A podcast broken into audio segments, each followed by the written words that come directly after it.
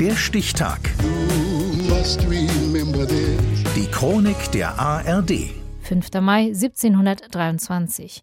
Heute vor 300 Jahren wurde der deutsche Komponist Johann Sebastian Bach Thomas Kantor in Leipzig.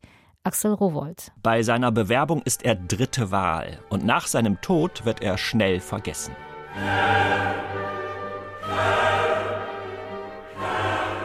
Ein gewisser Bach, Johann Sebastian Bach. Heute gilt er als einer der größten Komponisten überhaupt, auch wegen dieser Musik, der Johannespassion.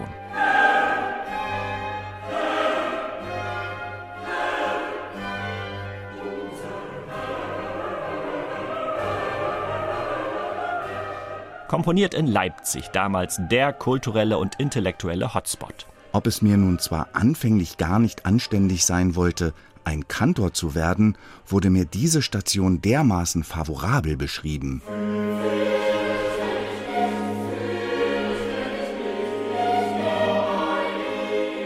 Von wegen. Als Thomaskantor hat er den Thomanerchor zu bändigen, eine Horde von damals 55 halbwüchsigen Jungs.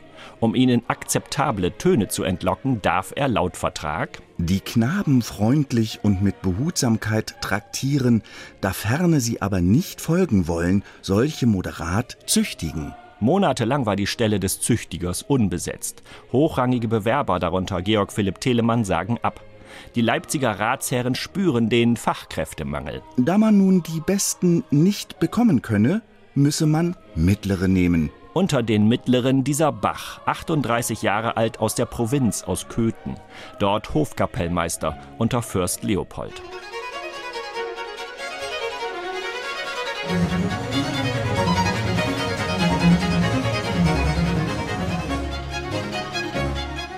Leopold liebt die Musik, heiratet allerdings eine eindeutig amusische Prinzessin, wie Bach ihr bescheinigt. Dass ihr Fürst und Gatte sich regelmäßig mit dem Kapellmeister zum gemeinsamen Musizieren trifft, weiß sie zu verhindern.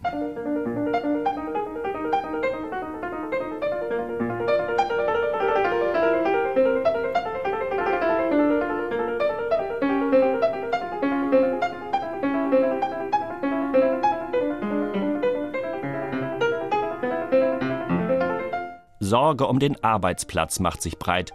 Da kommt das Stellenangebot der Thomaner gerade recht. Allerdings, in Leipzig winkt anders als beim Fürsten in Köthen kein fürstliches Gehalt für Bach, sondern ein deutlich niedrigeres städtisches Einkommen für deutlich anstrengendere Dienstpflichten.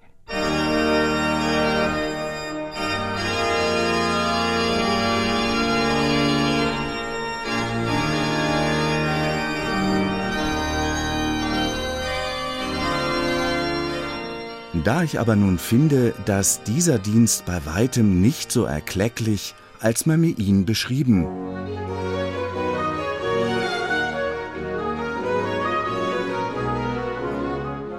Sonntag für Sonntag liefert Bach Kantaten für die Gottesdienste ab.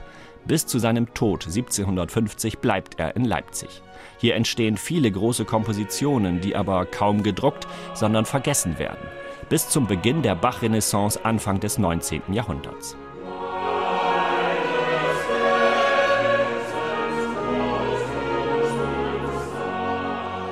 Seither steht seine Musik weltweit hoch im Kurs und Bach gilt als der bedeutendste Thomaskantor überhaupt. Seinen Vertrag in Leipzig unterschrieb er heute vor 300 Jahren.